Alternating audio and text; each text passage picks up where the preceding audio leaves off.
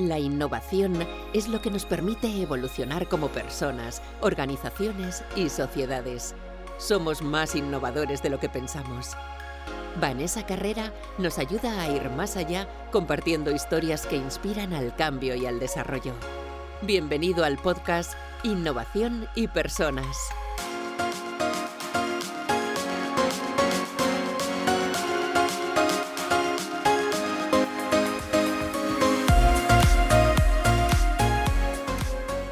Bienvenido, bienvenida a un nuevo podcast de innovación y personas. Hoy contamos con una invitada muy especial, con Marta Aguilar. Marta es profesora de marketing en la Universidad de Deusto y es también directora de programas executive de esta misma Universidad de Deusto y cuenta además con una amplia experiencia eh, trabajando en departamentos de marketing y ventas en grandes multinacionales como por ejemplo Danone o Louis Vuitton y también en, empresas más pequeñas, en pymes, así que cuenta eso con una amplia experiencia en el trabajo en el campo de diferentes, de diferentes empresas. Eh, Marta está hoy aquí para hablarnos, entre otras cosas, de un concepto que es el Human Marketing. Eh, ¿Y por qué lo traemos? Lo traemos porque este concepto de, del marketing más humano creo que puede ser muy interesante eh, profundizar en él en un momento de cambio como el que estamos viviendo. Estamos viviendo un momento en el que estamos cambiando las formas en las que nos comportamos como usuarios, en las que estamos o estaremos o deberíamos estar cambiando la forma en que nos relacionamos entre empresas y clientes, entre empresas y usuarios. Y yo creo que nos puede dar un enfoque muy interesante desde su experiencia, con sus conocimientos y con ideas además muy prácticas sobre cómo podemos aplicar esto del Human Marketing. Así que nada, que es un placer tenerte aquí con nosotros, Marta. Lo primero de todo, mil gracias por haber aceptado esta invitación y por colaborar con nosotros. Bienvenida, Marta. Al revés, Vanessa, muchísimas gracias a ti por invitarnos, estoy encantada. Genial, pues eh, Marta, a mí me gustaría que profundizáramos un poco, que nos ayudaras a entender eh, cómo han cambiado los comportamientos del usuario antes y después del COVID. ¿Qué cosas han cambiado? ¿Qué cosas hacíamos antes que no hacemos ahora y cuáles no hacíamos que hacíamos antes? ¿Qué cosas ha cambiado a nivel de comportamiento del usuario? Bien, eh, cuando tú haces esta pregunta, eh, es cómo ha cambiado. Eh, lo estamos viendo todos en primera persona. Somos protagonistas de, esta, de este guion de película distópica que, que, de la forma más inconcebible y más inesperada y más inaudita, eh, pues nos ha cambiado la vida de un día para otro. Cambios fuertes, eh, sí, cambios fuertes sí. Sí, porque, porque el COVID nos ha generado mucho miedo, miedo en dos aspectos. Primero, el miedo por todo el tema de salud, que es lo prioritario, porque sin salud no podemos hacer nada más. ¿no? Entonces, primero fue un poco el, miedo al contagio, el miedo a perder la salud, la nuestra o la de nuestros seres queridos, y luego miedo a lo que estamos viviendo ahora y a lo que vendrá, por desgracia, ¿no? que es una crisis eh, sin parangón, una crisis además en la que no tenemos referencia, porque la crisis del 2008, como sabemos, fue una crisis distinta, esta que estamos viviendo y que, y que de momento ahora, como no tenemos esas bases, esos modelos en los que basarnos, eh, es un momento en el que, eh, sobre todo, eh, no podemos definir reglas de cambio ni reglas de comportamiento, pero sí alentar valores. Entonces, ¿cómo ha cambiado el consumidor? Pues hemos cambiado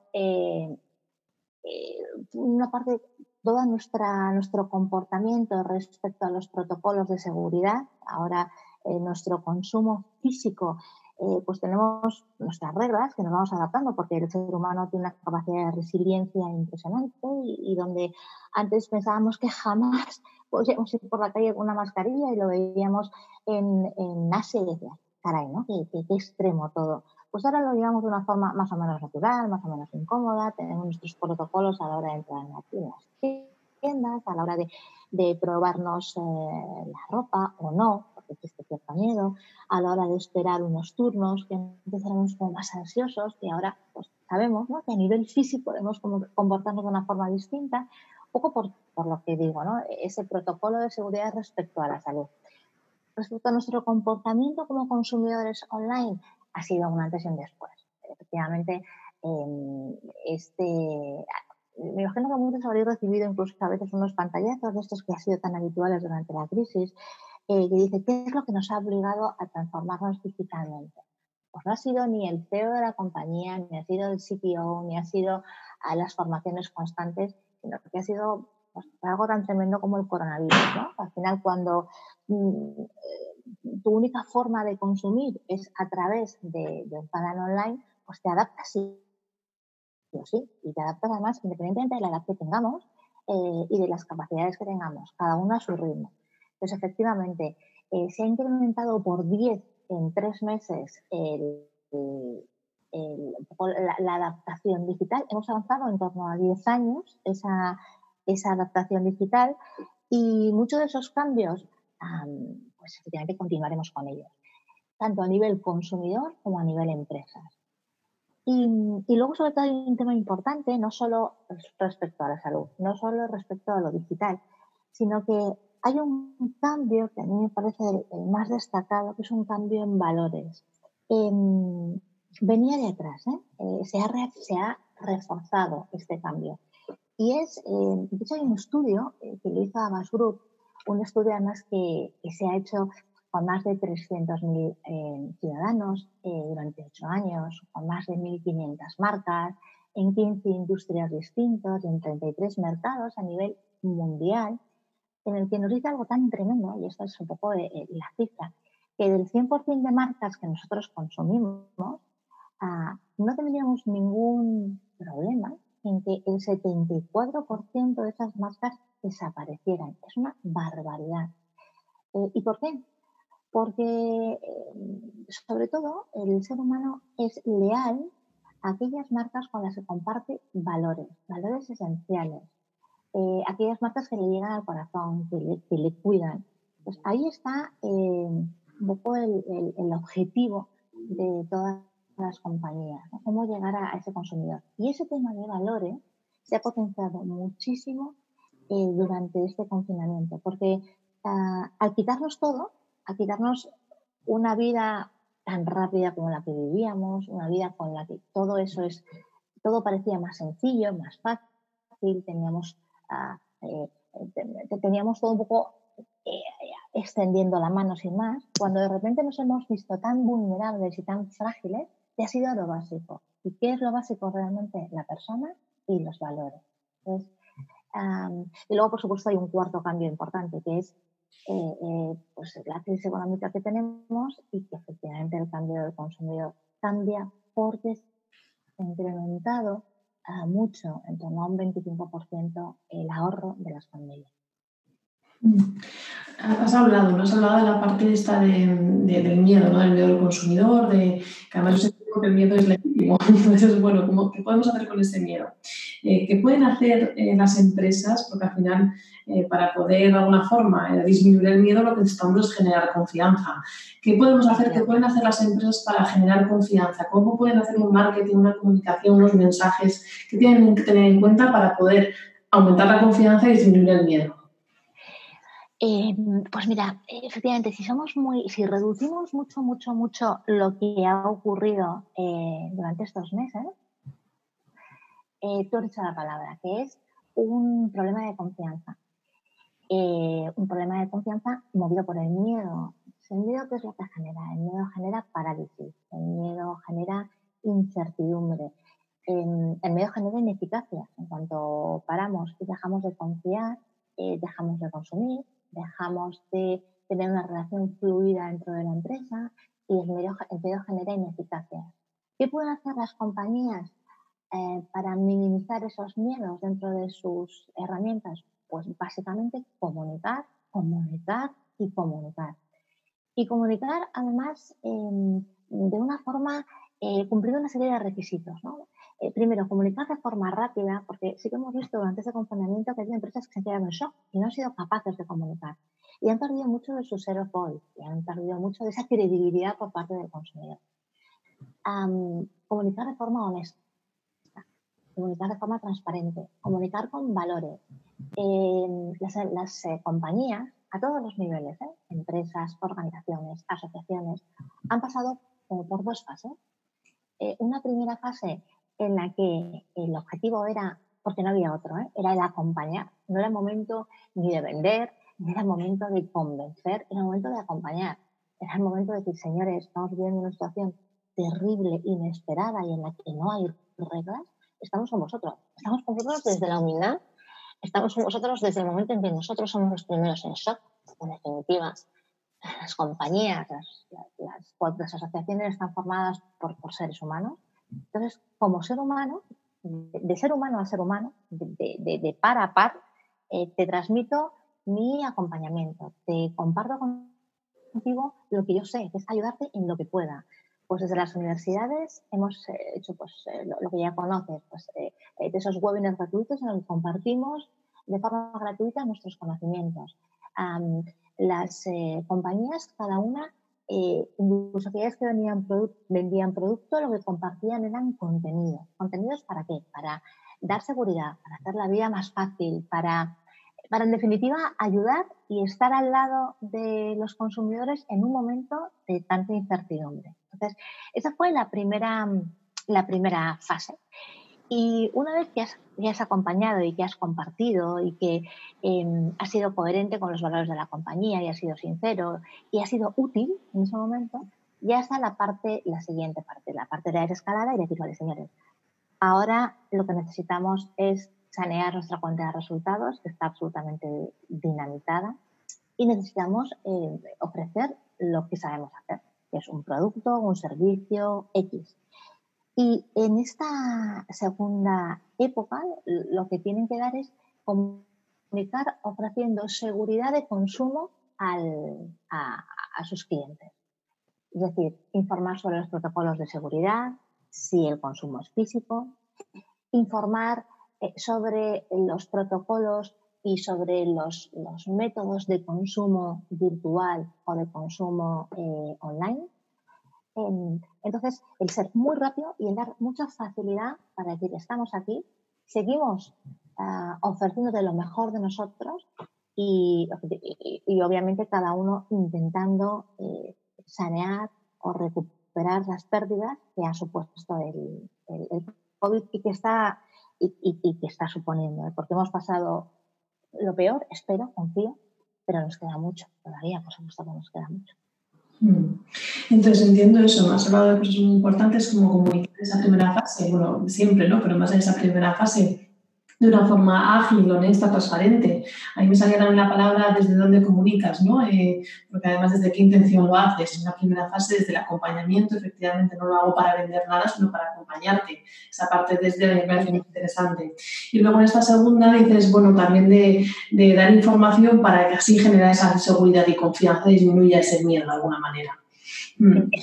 Y yo entiendo, eh, Marta, que por ahí va el tema de human marketing, ¿no? Por el tema de valores, por el tema de transparencia, por el tema de... Cuéntanos, cuéntanos más este concepto que es. Eh, absolutamente. Em, el concepto de human marketing al final es un juego de palabras. Es eh, el, marketing humano, ¿no? El marketing que se centra en la persona. Pero más allá de lo que decimos customer centric, que somos muy dados en marketing, de hablar con palabras anglosajonas, cuando tenemos un, idioma muy rico. al final es centrarnos en la persona, pero centrarnos en la persona realmente, fuera postureos. Eh, fuera postureos, además, por lo que eh, te he transmitido hace unos minutos, porque el cliente eh, está cansado de postureos y además ya no los acepta. Em, tenemos un cliente que está hiperinformado. Tenemos un cliente que em, ahora, ahora mismo tiene en sus manos y tiene un poder impresionante que ha, dejado, ha, pasado de las organizaciones al cliente final. El cliente final cree eh, y da mayor, eh, mayor credibilidad a sus pares, aquellos que han, consumido tu, que han consumido tu producto, tu servicio, tu X, lo que tú ofrezcas como organización, de otros como él que lo han consumido antes. Con lo cual, tú puedes contar lo que quieras de ti mismo a través de tu página web, que en definitiva es eh, eh, pues, tu mejor herramienta de relaciones públicas, pero el poder realmente está en las redes sociales, que es cuando los consumidores hablan de ti, eh, comunican contigo, te interpelan, tienes que responderles. Con lo cual, debes estar focalizado en esa persona y focalizado además en valores. Porque el, consumidor más allá de lo que tú ofrezcas, no es lo que ofrezcas, es cómo lo ofrezcas. Entonces, el human marketing es un, ese marketing eh, focalizado en la persona y además un, marketing eh, que atendiendo a las reglas, sobre todo lo que em, eh, se centra en aportarte es valor y ayuda. En definitiva, el marketing, o como yo lo veo, es una, es una filosofía, es una actitud, es una forma de ver la vida es ponerte en los zapatos de tu cliente consumidor y de, por supuesto, tu equipo, en definitiva es tu cliente número uno, y decir, eh, señores, hablemos. ¿Qué necesitas? ¿Qué necesitas de mí? ¿Y cómo puedo ayudarte a hacerte la vida más sencilla? Con un producto, con un servicio, con un mensaje. Em, el marketing, human marketing o marketing de relevancia, em, busca no solo llegar a tu mente y no solo llegar a tu corazón, sino cuidarte como persona. Cuidarte aportándote un servicio eh, basado en valores honestos y transparentes y siendo coherente. Porque no es lo mismo cuando tú dices, bueno, eh, eh, valores de marca o marcas con valores. es distinto. las marcas con valores son aquellas que si dicen que son honestas, transparentes, que cuidan de la persona, que cuidan del medio ambiente, que cuidan de, del ser humano, efectivamente lo cumplen. Y además están examinadas constantemente por el consumidor, porque eh, ya es muy difícil hacer trampas, porque eh, estamos en un mundo global, estamos en un mundo en el que la información es poder y estamos todos expuestos en las redes sociales. Así que em, hay una serie como de, elementos claves en el, en el, human marketing, como lo hemos llamado, ¿no? que, es pasar del customer centric a persona centric, basado en la persona, hacerte un hueco en la mente, en el corazón y en el alma de tus clientes, hacerles una propuesta de valor que sea relevante y diferenciada, decir, ¿por qué vas a ser leal a mí y no a la competencia? ¿Qué te ofrezco yo que va más allá y que casa con tus valores? Tienes una relación win-win porque de lo contrario es abuso y además es cortoplacista. Y luego, importantísimo, se centra en la RSC. En una RSC, una responsabilidad social comprometida, donde la sostenibilidad, donde la comunidad, donde la humanidad, donde la diversidad, donde la igualdad de oportunidades tienen un, un papel vital.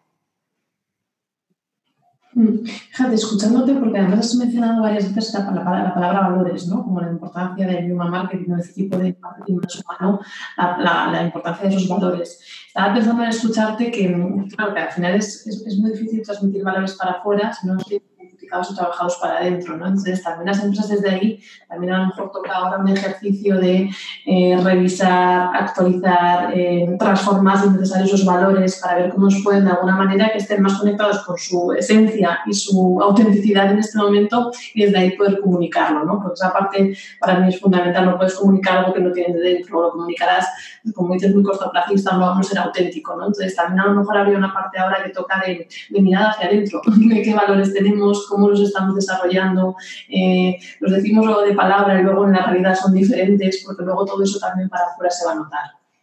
No, por supuesto que ocurre, ¿eh? Vanessa, al final es, eh, no es nada fácil el, definir que tienes una serie de valores y cumplirlos, porque todo tiene su costo de oportunidad, porque si eres honesto tienes que tener una, unos proveedores honestos, tienes que tener una forma de hacer honesta eh, tienes que tener unas reglas y respetar ah, el cumplimiento de las mismas de forma honesta. Si estás alineado con X o ODS, tienes que cumplirlo y tienes que demostrarlo. Y por supuesto, eh, algo básico que has comentado, que es empezando por uno mismo. Mm. Eh, a mí me parece imposible el mm, vender que tienes una imagen X fuera cuando realmente no predicas con el ejemplo dentro. Y, además, em, eh, y además, no por buenismo, ¿eh? no estamos hablando de buenismo, estamos hablando de una decisión estratégica de la compañía eh, de responder a una serie de valores y actuar con una serie de valores interna y externamente. Y empezando, por supuesto, internamente, porque el cliente número uno es tu equipo, em, porque tus propios trabajadores tus propios empleados son los que son tus embajadores de marca. Y además son los que van a hablar de ti como eres realmente. Y son los que te pueden ensalzar y son los que te pueden destrozar. Pero no destrozar porque tengan ánimo de destrozarte, sino porque si tú no eres coherente con tus valores dentro de casa, eh, eso es lo que realmente va a llegar al consumidor final. Mm. Eh, así que eh, es un poco lo que llamamos dentro de este human marketing o marketing de relevancia, o enfoque marketing, el concepto holístico del marketing. El marketing primero tiene que ser un marketing interno, en el que es, tiene que comenzar además por el CEO de la compañía, es el que tiene que tener ese enfoque marketing más claro, tiene que contar con, con, toda la cadena de valor, eh, es básico dentro de ese marketing interno el papel de recursos humanos como partner del, business, eh, gestionando ese talento interno. Em, tiene que ser un, marketing de relaciones de cara al exterior coherente, la palabra coherente me parece vital. Eh, tiene que ser un marketing alineado con, con, pues con toda la RSC, con los stakeholders, etc. Entonces, buscando esa coherencia y alineados interna y externamente, es cuando realmente el, consumidor, el cliente, te admirará. Y mm. el consumo y la relación de lealtad eh, comienza por la, con la admiración, ¿eh? como todas las relaciones humanas. Mm. Ah, cuando tú efectivamente admiras la, coherencia de una persona, de un líder, lo haces extensivo a una organización y le serás, pues lo que dicen los, los ah, sajones, ¿no? un brand believer, un, o más allá de la razón, eh, te alineas con la emoción. Mm. Y en definitiva, los seres, los seres humanos somos seres emocionales. ¿eh? El 95% de nuestros comportamientos de compra y de consumo están movidos por la emoción. Mm. Luego los racionalizamos, pero efectivamente la que funciona es la emoción. Mm. Gracias a Dios, ¿eh? porque en este mundo de transformación digital, la única, el único elemento humano que de momento no se puede digitalizar es la emoción humana. Mm. Fíjate, además, escuchando también estaba pensando eh, que al final este human marketing, este marketing más humano, también lo que hace es generar esa confianza de la que hablábamos antes, porque al final lo que estás haciendo es a la persona desde los valores, desde la autenticidad, y además no hay nada que genere lo contrario, o sea, si estás diciendo una cosa y haces otra, que la, la, la palabra coherencia, ¿no? Eh, ahí haces lo, lo, contrario, lo que generas es desconfianza. Entonces, qué importante para marcar diferencia en este entorno y poder generar esa confianza de la que hablábamos al principio del consumidor en las personas, aplicar este, este tipo de marketing, como has dicho tú, no realmente, de verdad, de alguna manera. Eh, Marta, has hablado también, y yo lo comparto al 100%, que un tipo de transformación de este tipo tiene que, tiene que partir ¿no? del CEO, tiene que partir de la dirección para que de alguna forma vaya bajando en cascada, ¿no? de alguna manera. ¿Qué tipo de liderazgo, desde tu punto de vista, necesitan eh, las empresas para poder implantar este tipo de, marketing? Pues em, me, conoces bien y sabes que esa pregunta me gusta. Eh, yo defiendo absolutamente el liderazgo humanista. El liderazgo humanista focalizado en la persona, tal y como hemos hablado hasta ahora.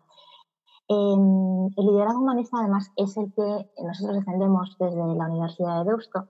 Es aquel que predicas con el ejemplo, que te centras en la persona, que em, un liderazgo que hace grandes a los que tienes alrededor un liderazgo que no se basa en lo que dice eh, la, ni tu tarjeta de presentación, ni lo que dice eh, la puerta de tu oficina, sino eh, aquel en el que em, asumes tú los valores del líder para hacer grande a los demás. Entonces, em, y es un liderazgo además que aplicándolo al entorno en el que yo me muevo, que es un poco el entorno de la formación y el entorno económico, eh, es un liderazgo en el que generas conjuntamente un valor económico para, la empresa, para la sociedad, para los trabajadores eh, y para el medio ambiente y fomenta las relaciones de colaboración y de solidaridad.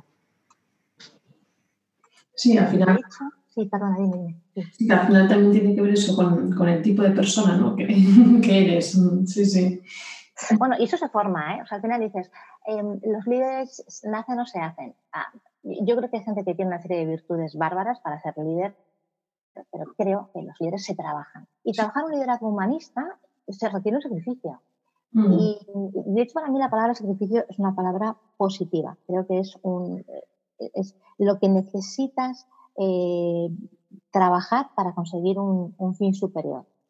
Mm. Em, y ser un líder humanista, mira, hay siete, hay siete Cs, un poco en estas eh, reglas ¿no? de, un poco más mnemotécnicas, hay siete Cs que caracterizan al líder humanista, que son la coherencia, otras veces lo hemos comentado en esta, en esta charla, la convicción, la credibilidad, la confianza, la comunicación, el compromiso y la conciencia.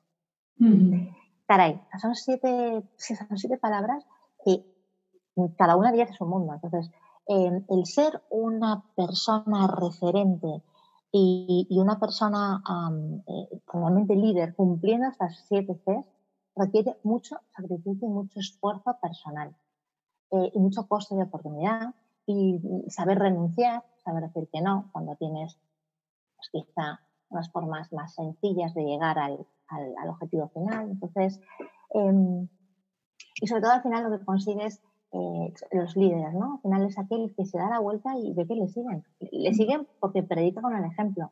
Mm, y fíjate, totalmente de acuerdo contigo que al final se hace y, sí que también me llega la importancia, ¿no? Como dices, sacrificio, esfuerzo, que, que tal vez, y digamos, eh, casi seguro requiere una transformación también de la propia persona, ¿no? Y que eso también tiene su parte de, bueno, pues puede ser en algunas veces costosa en muchos niveles, ¿no? De alguna manera. Y al final ser un líder con este tipo de cualidades y habilidades depende eh, en qué tipo de personas pues necesita una transformación para adentro, pues eso, para poder luego liderar desde ahí. Eh, Marta, has hablado de la transformación digital y has comentado, ¿no? También había escuchado algunas otras veces que con esto del COVID, con esta situación que estamos viviendo, que hemos vivido, hemos adelantado como 10 años eh, digitalmente hablando. Eh, me imagino, intuyo que hay diferentes empresas y que depende de la empresa, no es lo mismo una empresa grande que una pyme. ¿Qué retos crees que tienen cada uno de los tipos de empresa ahora en este momento digitalmente? Pues eh, efectivamente, lo que decías, cuando hablamos de transformación digital, eh, muchas veces no sabemos eh, ni siquiera de, los números de los que estamos hablando. de hecho, en España, analizando cómo estamos digitalmente, es muy distinto cómo están las IES 35 y las grandes empresas y cómo están las pymes y medianas empresas. Y en España, el 95% de nuestro tejido empresarial son pymes, pequeñas empresas y emprendedores. Entonces, mira, eh, haciendo un poco un estudio, te voy a comentar para, para, para ponerlo en, en situación, eh, ¿cómo estamos la transformación digital en España? Hay un índice que se llama el índice de la economía y la sociedad digital, que se llama DESI, en el que dice que España, respecto a Europa, ocupa el puesto undécimo de los 28 Estados miembros de la Unión Europea, con lo cual, a nivel transformación digital, estamos por debajo de la media.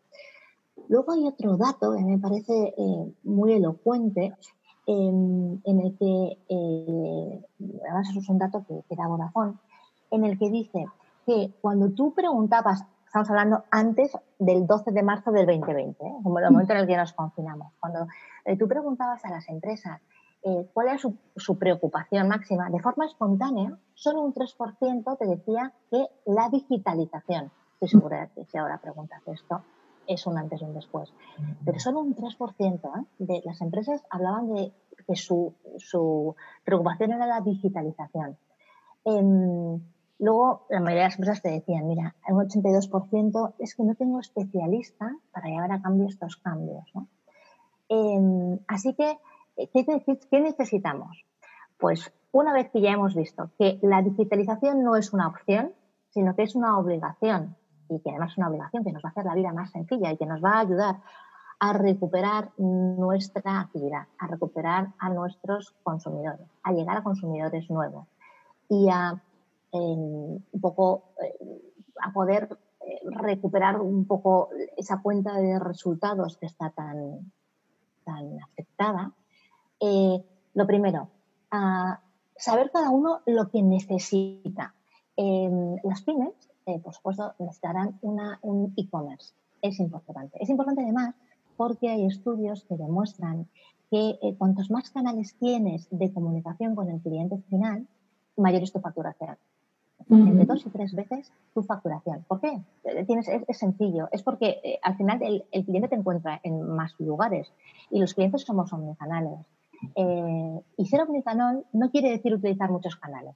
Ser omnicanal quiere decir empezar una compra de un producto o servicio por tu móvil, terminarlo en tu ordenador o terminarlo físicamente y que todo esté conectado. Y cuando tú llegues a, la tienda, la que sea, el punto de venta físico final, eh, ellos puedan entrar online y decir, ah, vale, ya has elegido X producto, ya has hecho X pasos y en función de tú lo que has seleccionado te puedo ofrecer esto. Y ya te conoce, porque tiene una serie de leads que le informan de quién eres. Eso es una omnicanalidad. En ese cliente que es omnicanal, la empresa tiene que ser no omnicanal. No, tiene que ser, para mí, ¿eh? opticanal, con la P de, con la P. Ah, ah, ¿Por qué? Porque no tenemos que gastar, y ahí responde a tu, a tu pregunta, no tenemos que gastar eh, presupuesto, invertir un presupuesto en estar en todos los canales, sino en estar en aquellos en los que esté nuestro cliente.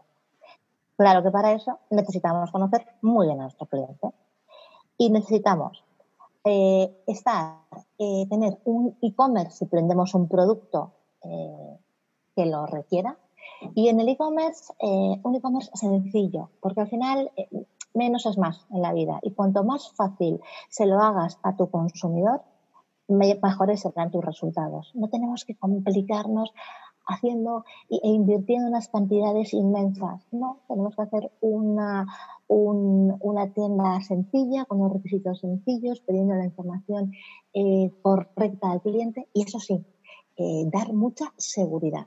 Porque, ¿qué es lo que ha ocurrido eh, con toda esa transformación digital acelerada?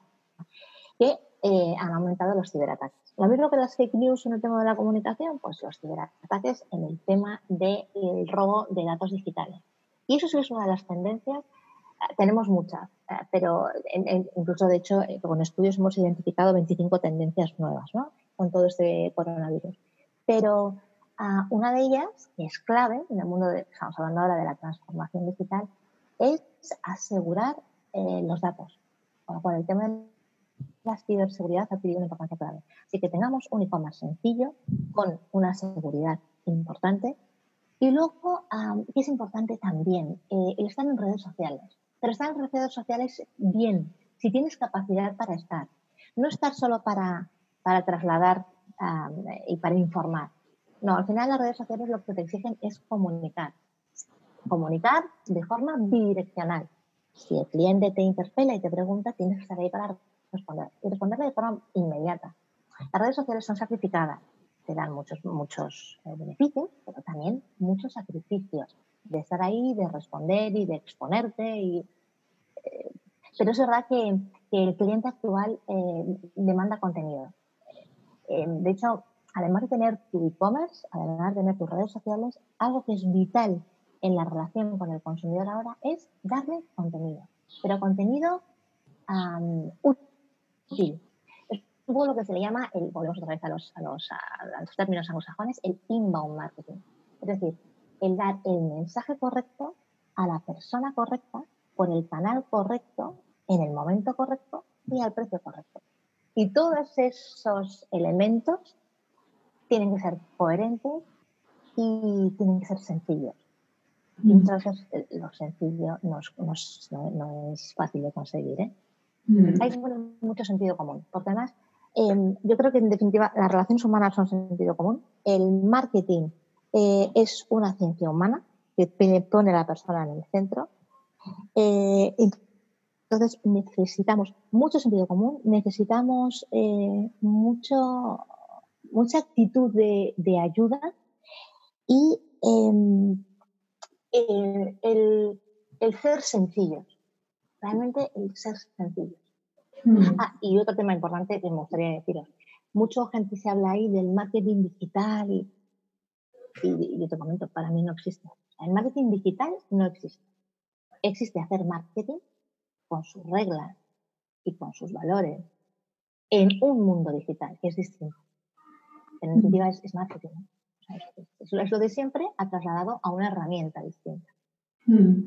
Eh, escuchándote, por resumir, a alguien que nos esté escuchando ahora y que diga efectivamente, porque además el momento en el que estamos viviendo, ¿no? con, esta crisis y esta crisis económica que todavía no sabemos muy bien eh, el impacto que puede tener, eh, pero desde ahí alguien que nos escuchando y que diga, sí, claro, no, tengo mucho recurso ahora para, para, para dedicarme, para poner en, en, tema de marketing, podríamos decirle, dime tú cómo, cómo te suena esto. Primero, como usuario, ¿no? conoce a tu cliente, desde ahí eh, empieza a dibujar esa forma de llegar a él, pero teniendo muy claro lo que necesita, lo que quiere, lo que desea, eh, darle seguridad y luego eh, da también una parte de contenido. ¿Podría ir por ahí el tema más o menos? Podría ir perfectamente, Vanessa. Me parece un, un, resumen fantástico. Más es que yo me pongo a hablar y me emociona, entonces voy liando unas cosas con otras y me, me alegra mucho que me, que me lo resumas y lo sintetices.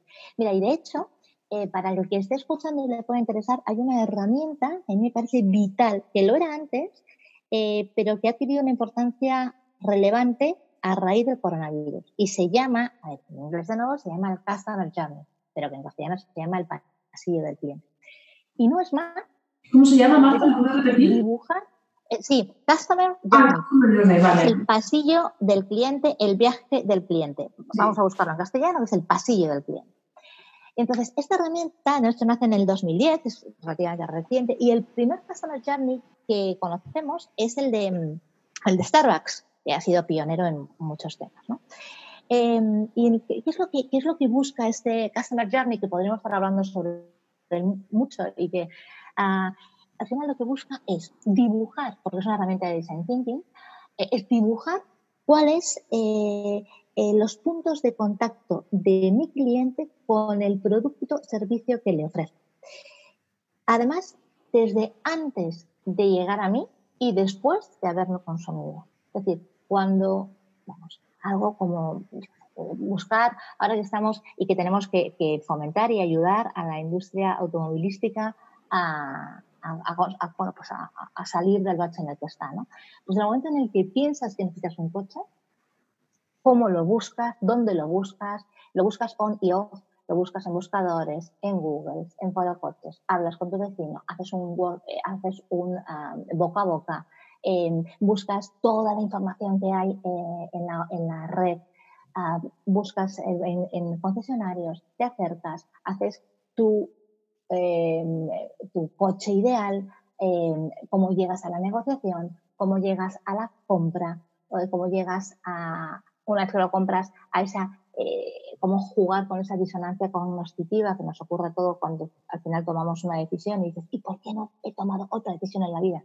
Nos pasa a todos, ¿eh? En todo. En la compra de un coche, en la elección de, un programa, de un curso, de un máster, siempre hay el ¿y por qué no hice? Bueno, pues ahí juega mucho todo ese, esa, ese marketing relacional posterior para fomentar la lealtad, para asegurarle en su compra, ese inbound marketing para seguirle dando de contenido. Bueno, todo eso son, pueden ser 300 puntos de contacto de ese cliente al que le llamamos buyer persona o pues, un cliente tipo, es un arquetipo que definimos con nombre, apellido, con, eh, con una eh, segmentación conductual de comportamiento, con unos valores, etc. ver cómo se va moviendo en todo ese, eh, en todo ese pasillo de cliente, ver cuáles son sus puntos de contacto y yo como organización cómo estoy en esos puntos de contacto. Le estoy dando lo que él necesita. Yo pensaba que llegaba a mí de una manera y llega de otra. Yo pensaba que su emoción cuando contacta conmigo era una y el cliente me está diciendo que es otra. Entonces, eso te permite, uno, eh, ahora que estamos hablando de presupuestos, pues em, eh, rentabilizar tu presupuesto eh, invirtiendo donde realmente es un punto se llaman como momentos de la verdad, momentos críticos para el cliente. Ver eh, dónde tienes que eh, incrementar la experiencia del consumidor a través de emociones. Ver dónde, a qué clientes no estás, no estás llegando porque no tienes el canal adecuado. es una herramienta valiosísima, que si quieres en otro momento eh, ponemos ejemplos, pero que sí que animo a que, a que la analicéis porque eh, realmente te permite conocer mejor a tu cliente. Y claro, ¿cómo se llega a ella? Preguntando. No hay otra. Mm. No es como yo creo que el cliente, yo tengo un producto, tengo un servicio, tengo una empresa y creo que el cliente llega a mí de esta manera. Entonces tú diseñas, no, no, no, es al revés, es darle la vuelta. es hace una serie de eh, encuestas, y además tenemos sencillo, ahora con las encuestas de Google, encuestas presenciales, cuando se pueda, si se puede, habla con X, selecciona cuatro o cinco arquetipos o tipologías de tus clientes, unas condiciones X, edades, sexo, condiciones, ah, lo, que te comentaba, ¿no? Una serie de, de, segmentaciones conductuales, sobre todo determinadas, y pregúntale. Y te va contando. Además, eh, de forma muy libre, Mm, yo os aseguro que eso se lleva más de una sorpresa, porque cuando le preguntas a tu cliente lo que opina de ti, cómo llega, lo que siente, es un examen de conciencia total. Sí, es una herramienta, muchos en procesos de innovación, nosotros en proyectos de innovación. De hecho, estoy dándome cuenta que el marketing tiene una parte muy importante también con herramientas que utilizamos en los procesos de, innovación. Y a mí además me parece muy útil para, para, además de trabajar solo con el cliente, además de con el cliente, ampliarlo a otras personas que están también interactuando con ese cliente o en esa decisión, ¿no? Y encontrando, como bien dices, esos puntos calientes que te dan muchísima información para desde ahí poder mejorar, ¿no? A mí además para poder utilizar esta herramienta, eh, creo que a veces también es interesante eh, la actitud con la que la utilizas, ¿no? Porque alguna vez me ha pasado con algún cliente que tenemos, trabajamos con el, con el Customer Journey, con esta herramienta y no quiere escuchar lo que están diciendo los clientes, los usuarios. Entonces hay que prepararse también muy bien para cómo utilizas esa herramienta. Eh, totalmente de acuerdo contigo. Y de hecho, uno de los valores que yo creo que se ha fomentado eh, a raíz, porque además ahora todo lo tramitamos por, por lo que nos ha ocurrido, que es eh, el tema de la pandemia pues uno de los valores que, se ha potenciado es la humildad. Mm, la humildad. Em, no somos ni eternos, ni somos todopoderosos, ni la, naturaleza nos, ha dado un golpetazo impresionante. creíamos que todo lo controlábamos, creíamos que pues la humildad. Y esta humildad eh, a mí me parece vital. Eh, mira, hablábamos antes del líder humanista, vital. Yo hasta 7 le añadiría, le, añadiría la dos H, la humanidad, que va consustancial, y la H de humildad.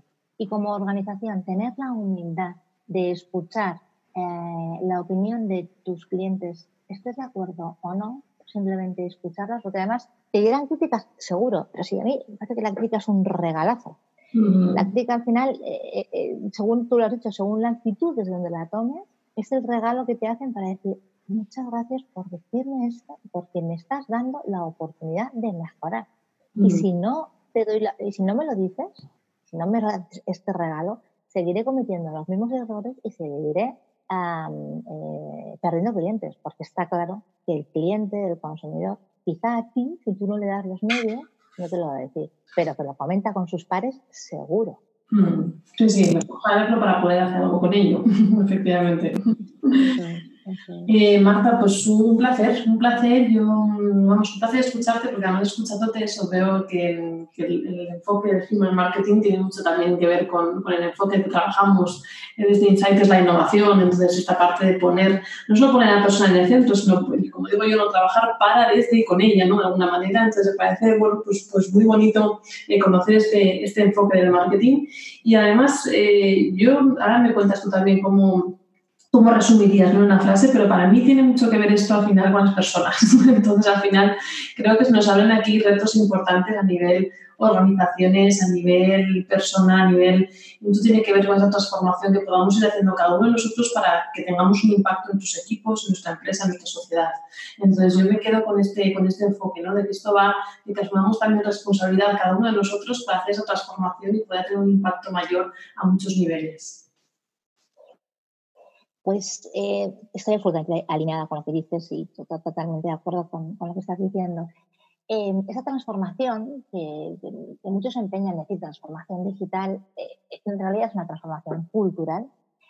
no tenemos que volvernos locos con lo digital, porque además genera también pues, miedo, vértigo para, para determinadas edades o para determinadas organizaciones que no están ahora mismo preparadas tenemos tener claro que al final la, digitalización eh, es una herramienta que une, es un puente que une dos orillas. Y esas dos orillas son personas, porque detrás de cada clic, detrás de, cada lead y detrás de cada red social hay alma, corazón y vida. Y, somos personas en definitiva. Y, resumiendo todo esto, pues yo diría pues que al final eh, no, es el, no, es, no es solo lo que haces, sino sobre todo cómo lo haces. Y que, y que lo importante no es importante, sino hacer cosas que importen. Mm. Y así conseguirás la, lealtad y conseguirás la admiración de, tus consumidores.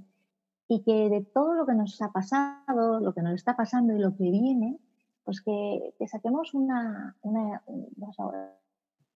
la decisión de que es el momento para diseñar qué tipo de organización queremos ser, volcada en valores y, y, persona céntrica, con la persona en el centro y lo como tú has comentado, por, para y desde la persona.